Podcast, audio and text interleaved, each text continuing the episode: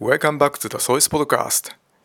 今日は最近スピーチコンテストに出場されたお二人をお招きしています。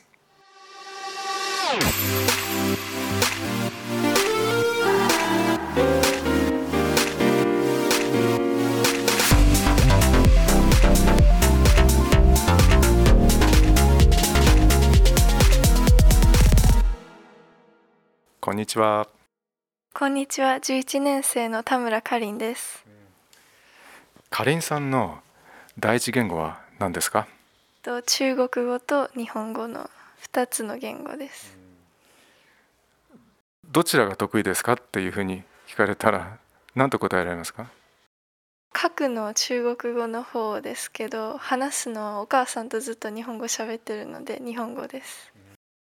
読み物は中国語の方が好きです。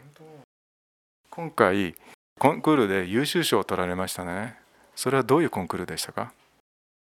中国語で台湾に関することをと発表するっていうものでと応募する時は日本語と中国語の両方で原稿を書いて送ってそして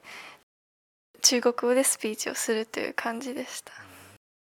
そのスピーチの一部を今再現してもらえますか？大家好，我叫夏琳，我来自关西学院千里国际学校。我的发表主题是返回二分之一加。これが冒頭のとこです。実は私も中国語を勉強したことがあるんですけれども4つの異なった音をトーンを発音するのができなかったのでそれから先に進めませんでしたあれは現地の人と一緒に喋ったりしたら身につきやすいものだと思います。はい。どうやって中国語の実力を伸ばしていますか？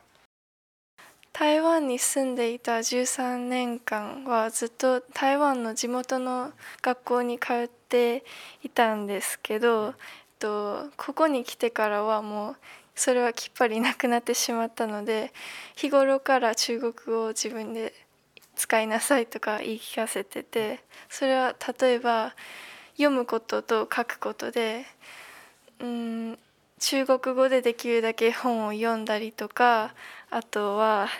えっと日記つける時もに中国語を使ったり学校の調べ物の宿題とかでは日本語の資料に限界があったりとかしたら中国語の資料を使って調べたりします。かりんさんは三国語をできるわけですけどその秘訣は何でしょうか？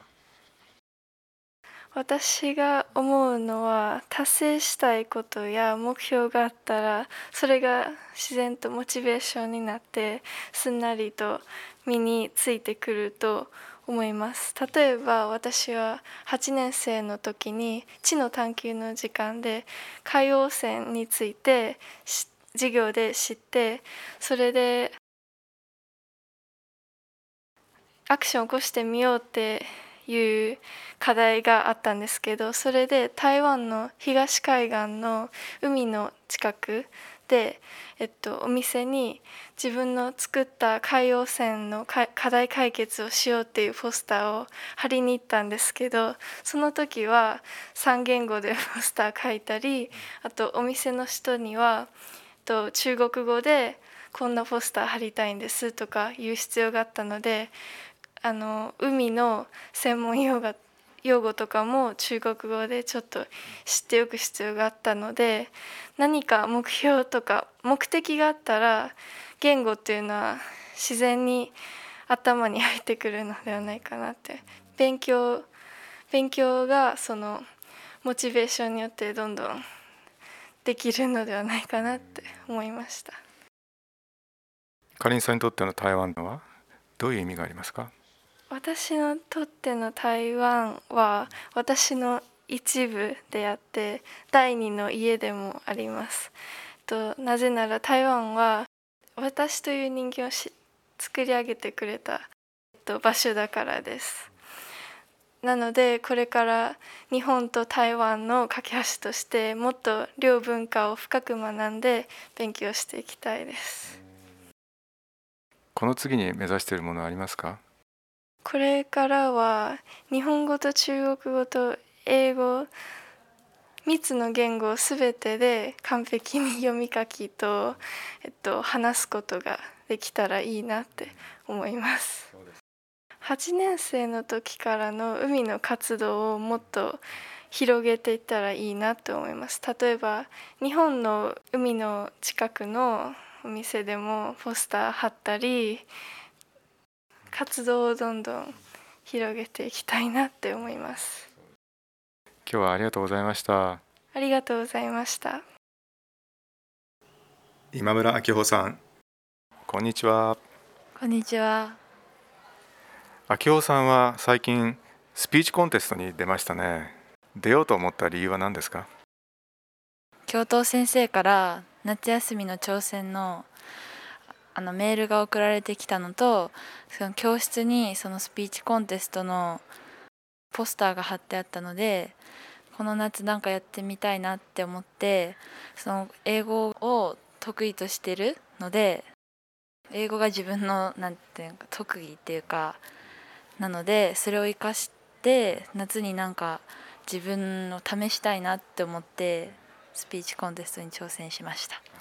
いいですね。スピーチコンテスト初めてでしたか？一回4年生の時に沖縄にいたんですけどその時に小学生のスピーチコンテストに出てあの最優秀賞をいただいてそれで優秀賞を取ったから香港にその優勝したっていうか入賞したメンバーで旅行に行くことができました。それは良かったですね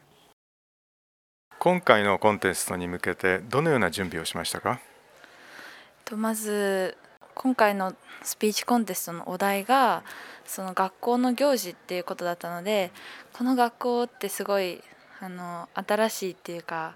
珍しい行事がたくさんあるのでまずどれにしようかすごい迷ったんですけど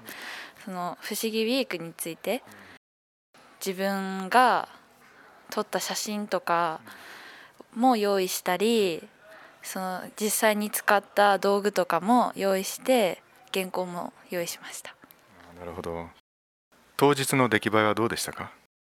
今までやったな練習してた中で多分一番いい出来だったと思います。練習の期間は約2ヶ月ぐらいそのポスターを見つけ見かけたのがこの学校で夏休みの前だったのでその結構練習する時間はあったので夏休みの宿題とかの合間に練習をしていました。では秋夫さんのスピーチで一番好きな部分を再現してください。えっとその時はそのいろいろ道具とか写真とかを持ちながらあのどういう例があるか説明してたんですけど例えば For example, we have Character Day, Rainbow Day, Japan Day, Valentine Day, Christmas Day, and many more ってとこでキャラクターデイのとこはその実際にキャラクターのサングラスとかかけたりパジャマデーの時はパジャマをこうやってかざしたり写真を見せたりとかしてやったとこがすごい楽しかったです。次の目標やチャレンジは何ですか？今回はその一番上の賞っていうのが取れなかったので次参加するスピーチコンテストとかではもっと上の賞を目指したいです。明夫さんは英語が得意なんですよね。いつもどのようにして英語を勉強していますか？英語は、うん、ちっちゃい頃から習っていたのでそんなに特別に何て言うのかな英語勉強っていう感じじゃなくてこの学校自体が英語を勉強する場っていう感じなのでその宿題与えられた宿題とかをちゃんとやったりテストとかで出たボキャブラリーとかをちゃんと覚えたりあとはたまに時間があったら英検の勉強とかもやるようにしています。そのスピーチコンテスト以外にももっとできるその夏の挑戦とかそういうのがあったらもっと挑戦してみたいと思います、はい、